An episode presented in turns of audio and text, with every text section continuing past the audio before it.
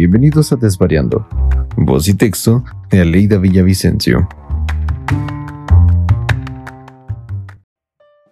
El texto que les quiero compartir el día de hoy tiene que ver con un tema que realmente me exaspera muchísimo y que desafortunadamente sucede con mucha, mucha frecuencia, así que lo titulé ¿Qué podemos hacer para dejar de fomentar la mediocridad? Alguna vez alguien me dijo que la mediocridad podía definirse como la falta de respeto por el tiempo de los demás. No profundizó en su razonamiento, simplemente dejó el comentario sobre la mesa durante una conversación que teníamos después de una serie de reuniones que habían comenzado todas tarde. Me quedé dándole vueltas a ese pensamiento el resto del día, tratando de encontrar cómo se traduce la impuntualidad en mediocridad y qué podemos hacer para dejar de tolerar ese comportamiento. No sé si mi razonamiento tenga lógica, pero después de rascarle un rato, llegué a la siguiente conclusión. Las personas que llegan tarde a su trabajo, a una comida, a una función de teatro, a donde sea, muestran una falta de respeto por el tiempo de los demás. No importa si son tus compañeros o una visita de trabajo que viajó expresamente para hablar contigo, o si es el artista al que interrumpiste por llegar tarde, o a tus amigos, a quienes no te importa hacer esperar para comer o para comenzar la reunión, porque al fin y al cabo, hombre, solo es una comida y somos amigos, ellos pueden esperar. Si eres de los que dicen que no es lo mismo llegar tarde a tu trabajo que a una reunión, el criterio lo estableces tú. Y seguramente con ese mismo criterio, que es arbitrario y unilateral, justificas que para algunas cosas seas estricto y para otras no demeritando así la importancia del tiempo de los demás. Entonces, ¿qué podemos hacer para dejar de promover o tolerar la impuntualidad y de alguna manera con ello la mediocridad? Hasta hace un par de años yo siempre estuve del lado de los alumnos. No fue sino hasta que terminé la maestría y comencé a trabajar en la universidad que me encuentro del otro lado de la mesa, el de la maestra. Título que además les debo decir todavía me cuesta mucho trabajo acostumbrarme a escuchar.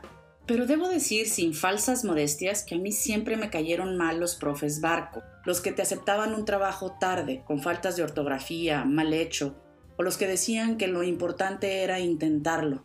No, yo soy de la opinión de que no solo hay que intentarlo, hay que hacer el máximo esfuerzo por hacer las cosas bien, porque el intento lo hace cualquiera, y en ello no encuentro ningún mérito. De los profes que más aprendí fueron justo de los que me regresaron el trabajo con montones de tachones color rojo y que me enseñaron a hacer las cosas bien, no a medias, no a la y se va. De tal suerte que, orbitando sobre el tema del respeto por el tiempo de los demás, digamos que yo siempre fui una de las alumnas nerd que caía mal porque no me parecía bien que algún huevón pidiera una extensión para la fecha de entrega de un trabajo.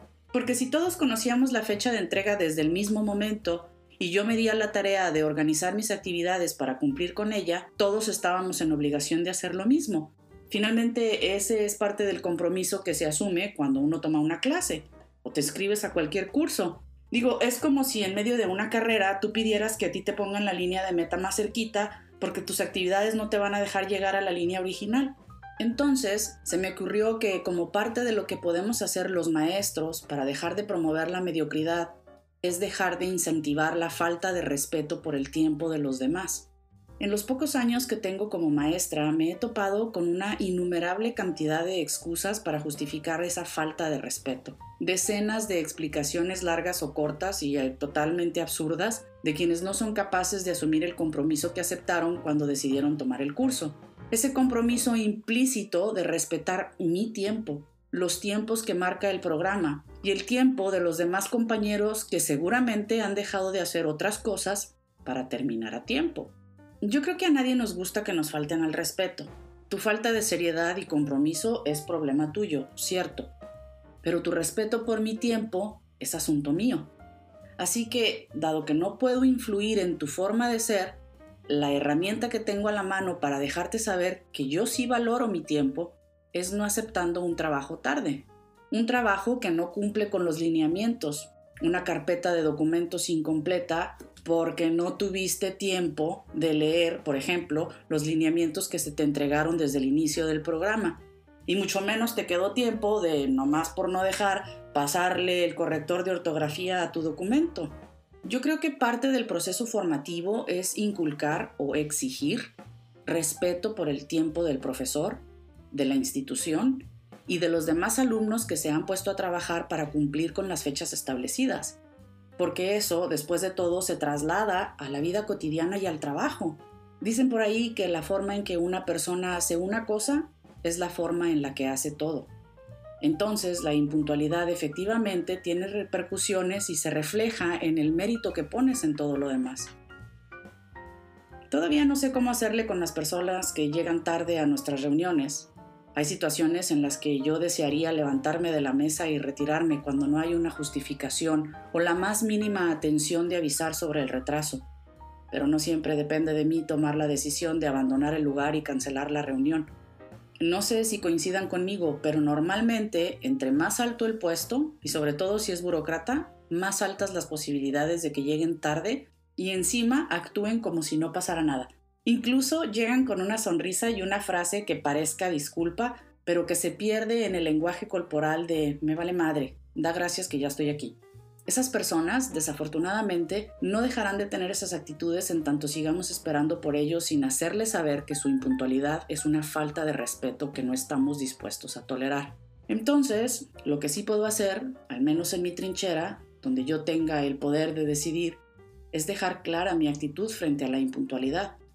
Podrán decir que soy inflexible, pero al menos por respeto a mi tiempo no puedo pasar por alto tu falta de respeto y con ello convertirme en ese maestro barco que tolera, justifica y finalmente promueve la mediocridad. Porque la actitud hace hábitos y yo no quisiera que un alumno mío fuera uno de esos empresarios o burócratas mediocres que no solo hacen un mal trabajo, sino que encima nos faltan al respeto haciéndonos perder nuestro tiempo. ¿Ustedes cómo lidian con la gente que los hace esperar?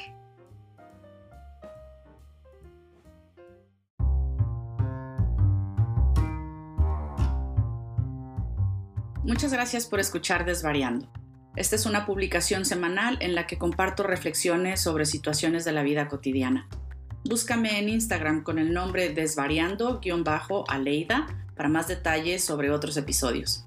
Nos escuchamos la próxima semana.